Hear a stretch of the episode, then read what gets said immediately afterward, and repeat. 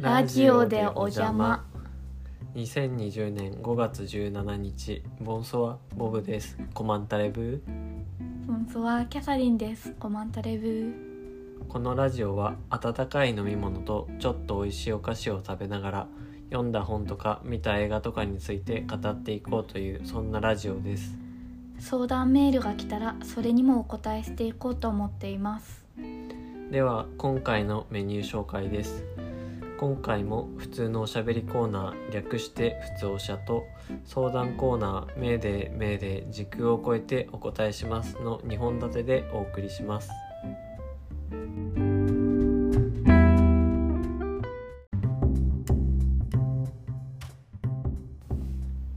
ではここからは普通のおしゃべりコーナー略して普通おしゃのコーナーです。今回は最近ネットフリックスで見ている料理系の番組についてざっくばらんに話していこうと思います。よろしくお願いします。よろしくお願いします。まあいろいろとはい。見てるんだけど我々が今面白いなって思ってるのは「ファイナルプレート」という番組ですかね、めちゃめちゃあの熱狂して見てますね。そうですね。手に汗握るという感じで。はい。まあどんなあ番組かと言いますとあのこれはネットフリックスオリジナルのプログラムでまあだいたい1話1時間ぐらいで全部でだいたい10 10エピソード10ぐらいまであるものなんですけどもでまあ我々もまだ5話読んだっあけ4話くらいまでしか見てないものなんですがファイナルプレートというのはこう世界中から集まったあの12組24名のシェフがあのある出されたお題に対してあの料理を提供して競うというものなんですよね。そうですねでこう何が面白いかっていうと出されたお題？でそこからあの考える時間も含めて60分で料理を作らなくちゃいけないっていうはい、ところが結構時間が最後足りなくなる感じというか。こうもうね手に汗握るもうお題が出されてスタートって言われた瞬間シェフの人たちはみんなもう巨大冷蔵庫に走ってもう食材探しに一気に走り出すんですよね。もうあれはなんかスポーツ見てる感じですね。確かにそうですね。そのちなみにお題というのが毎回こう国ごとでテーマが実は出てきまして例えば第1回目だとメキシコ。でそのメキシコ料理で中でもそのどういうメメキシコ料理のどんな料理かっていうのまで指定されるんですがそれがタコスだったんですよね。でおのおののシェフがタコスを作りましてそのメキシコ出身のあの3名の著名な方があの審ゲストではい、審査員でいらっしゃるのであの食べてもらう。うんで評価してもらってその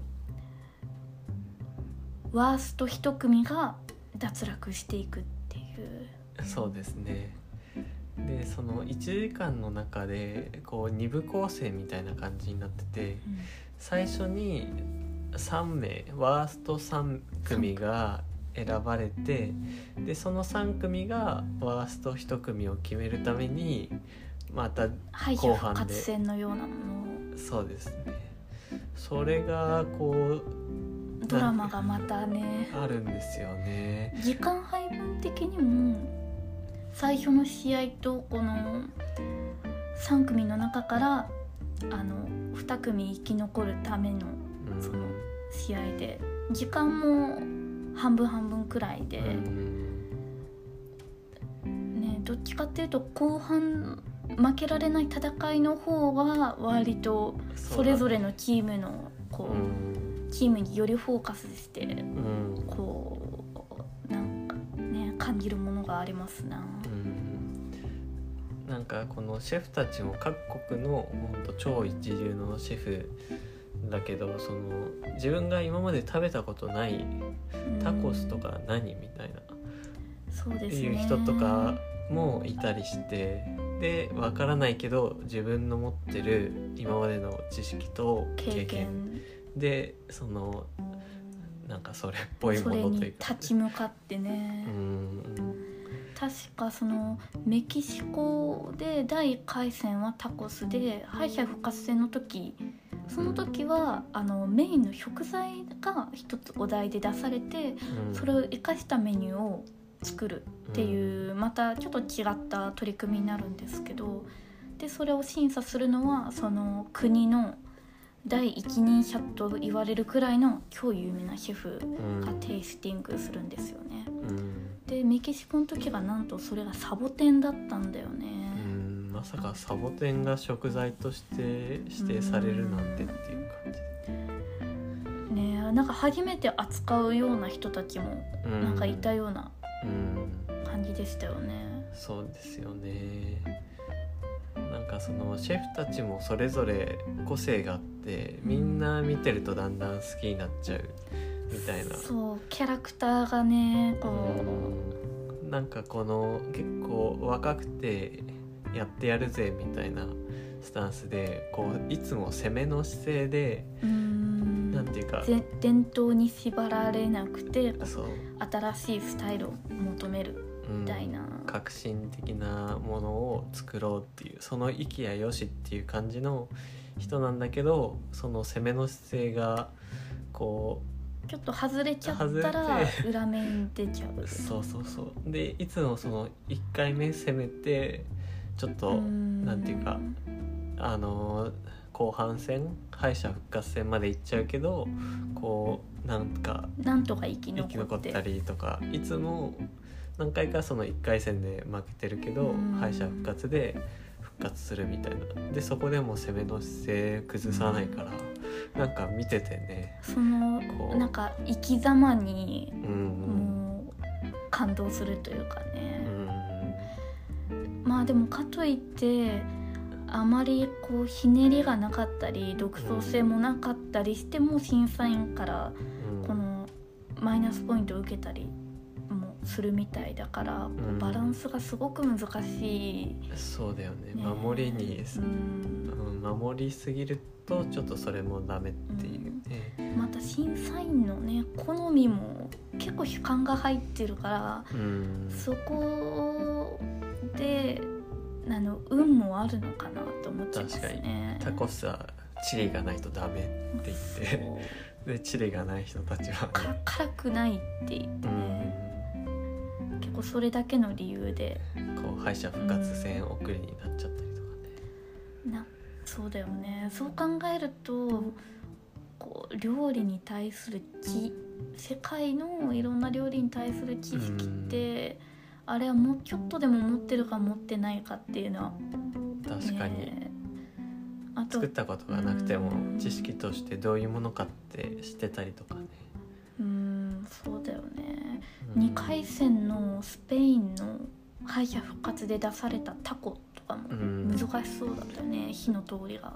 確かに。なんか我々がその応援してた結構攻めていくスタイルのペアはそのタコとか料理した素材として使ったことないよって言ってなんか皮をこう剥いちゃうんだよねタコの皮を。うん、でも実はそれはなんかタコの良さだったりしてたみたい。うん。良さだった。うん、で後でこねう審査員に言われちゃってね。知らんみたいなね。えー、そでもそれをそう知識と経験でカバーして経験っていうか技術とかでカバーしててね、あといやもうそのシェフの中でさ一人だけもうずば抜けてなんか頭一つ抜けてる天才みたいな人がいて。考えることがうん。かなりそうなんか他の人たちもなんていうかただの料理じゃなくて芸術作品だなって思思うけど一人なんかその文化的背景だったりとか哲学的なものについてすごい詳しい人がいてで何そこう見てる方からすると「何それ?」みたいな「美味しいのこれ本当に」って思うような感じなんだけどちゃんとその地域の文化とか歴史とかに根ざしててそれを表現しようと。そうそうそう。工夫。なんかぶっ飛んだことやってるけどちゃんと味もうメッセージ性もあって毎回楽しませてもらってまたやったねっていうね。そうそうそう。ねちょっと注目してます、うん。彼ねこのままちょっと優勝するんじゃないかって俺は思ってるけどね。ねそうあとひ実は一人唯一日本人のうん。あのシェフというかあのすごい料理人のうん。方でシンさんという人がねうん。あのいてねただ残念ながら3回戦のうん。あこれ今更だけどネタバレになっちゃうね。確かあにまあーネタバレになっちゃうね。うんそうだね。まあでも日本人の方も活躍されててすごい誇らしかったですよね。うんなんかすごい泰然自若としてる感じというか、動じない感じがうん。すごかったよね。彼もなんかそのタコスとか最後に食べたのは1980何年だとか言いながらも、こうね自分の持ってるその日本の懐石料理のね。スキルを使ってうまいものを、ねね。作ってしまう、対応しててね。またそのうん。パートナー組んでる多分元弟子だと思うんだけど、すごいこうフラットな関係でうん。ねあのコミュニケーションうまくとってうん。料理してたのもなんか胸を打たれましたね、そうですね。まあ、ちょっとこれがね最初半信半疑で見てたんだけどもう第1回見た途端ねもう目が離せなくなっちゃってね。ね最後まで見届けないとなっていうね感じで、日本料理も出てくるみたいですね。確かに。お題で。うんファイナルプレートの話はこのぐらいでいいそうですかね。うん。ぜひ見てうんいただきたいですね。そうですね。まああと我々最近ネットフリックスで料理系ファイナルプレートに限らず料理系の番組をいろいろ他にも見てて。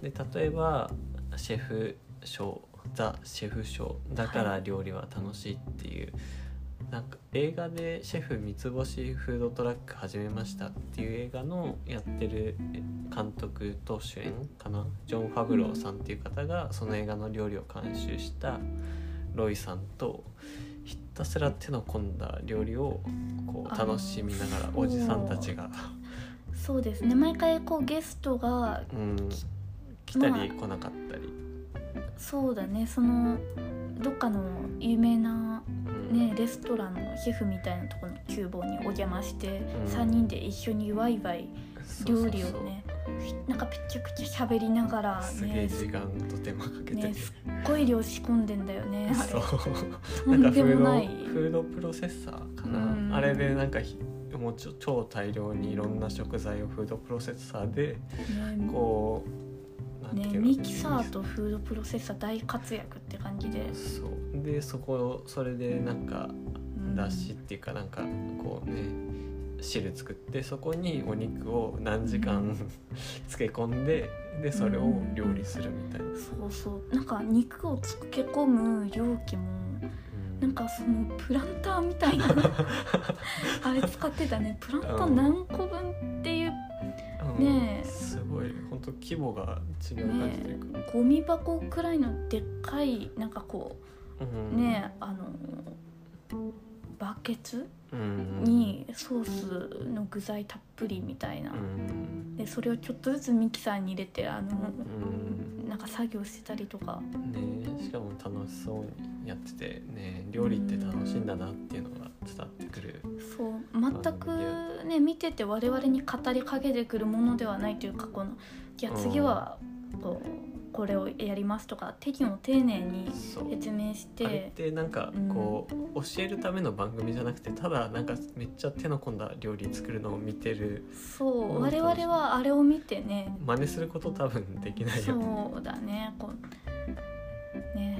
うん。ちょっとちょっと紹介するつもりがまたこれも語確かに。ることが多くなってしまいましたね。そうだね。あとは、まあ、ナディアの「助けクッキング」っていうこれはさっきのとはシェフ賞とは逆にあのうん時短で簡単に作れる料理を、うん。こうイギリスもなんていうか日本と同じようにこうなんていうか共働きだったりすると結構時間がなくてそういう人たちを助けるようなうん時短の料理を紹介する番組とあと崖っぷちレストランですねなんかクヤアイのレストランバージョンみたいな。そうですね。この崖っぷちっていうのはその経営状況がっていうことで、うん。これをそのまあそのレストランを立て直すためにこううん。3人のプロがうん。インテリアとか内装とあと宣伝広告うん。とあと料理。うん。こう3つの側面からアプローチしてその人をうん。その人というかそのレストランをこの起死回生させようみたいな。うんうん。っていうそういう番組番組ですね。ちょっとねいろいろあってねうん。時間が足りないよっていう。忙しいですね。感じだけどこうねいろいろまた見てね面白いのがあったらまた話しましょう。そうですね。いろいろ開拓していきましょう。うん。ではここで1曲。皆様それぞれの環境で聴ける方は聴いてください。テレビアニメ「ちびまる子ちゃん」の主題歌から「夢いっぱい」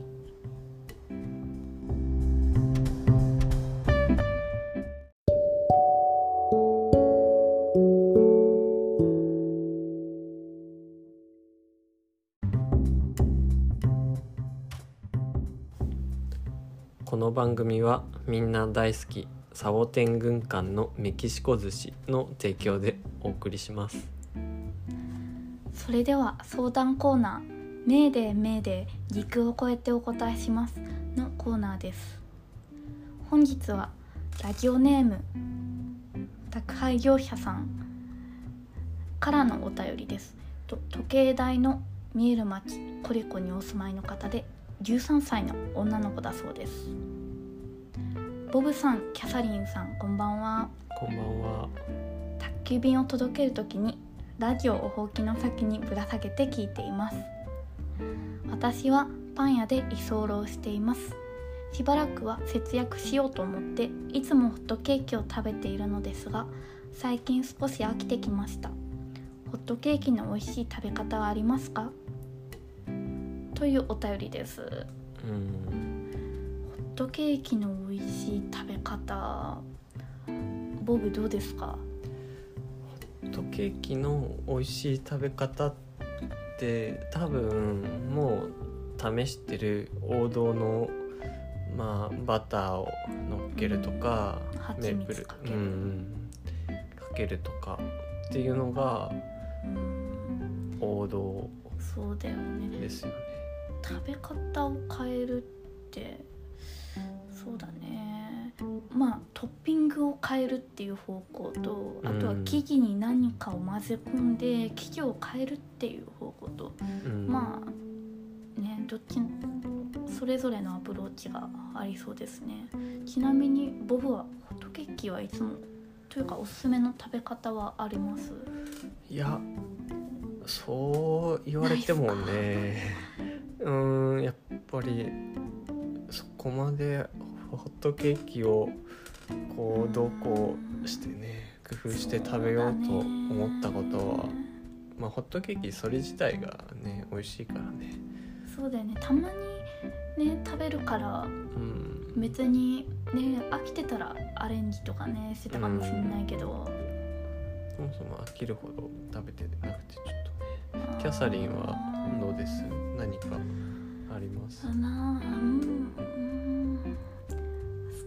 マイナー権利ですけどうん。例えば牛乳を使ってたらあそれを豆乳に変えるとうん。気持ちさっぱりするとかそんな感じですかね。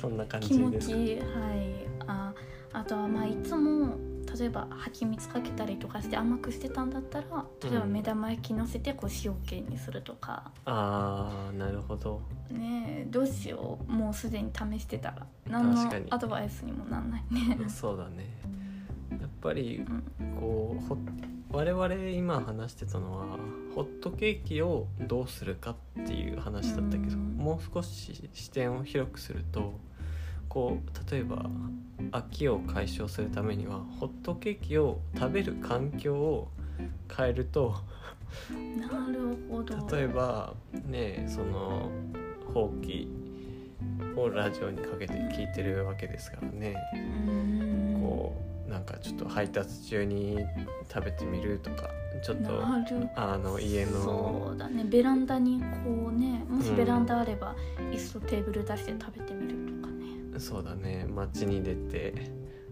食べてみるとか。ね。ベッドの上で食べてみるとかね。ああいいね。うん。ベッドの上で食べてみる。そうそう非日常をね作るっていうのもありかもしれうないですね。ん。ホットケーキ自体は変わらないけど食べる環境は変わるというので飽きが解消できるかもしれないしできないかもしれない。そうね。試してみる価値はうん。あるかもしれないですね。そうですね。じゃいやねこれからもあの宅配業をねあ、うん。頑張ってください。そうだね。では今回はこの辺りで終わろうと思います。最後まで聞いてくれてありがとうございましたさようならさようならさようならオーバー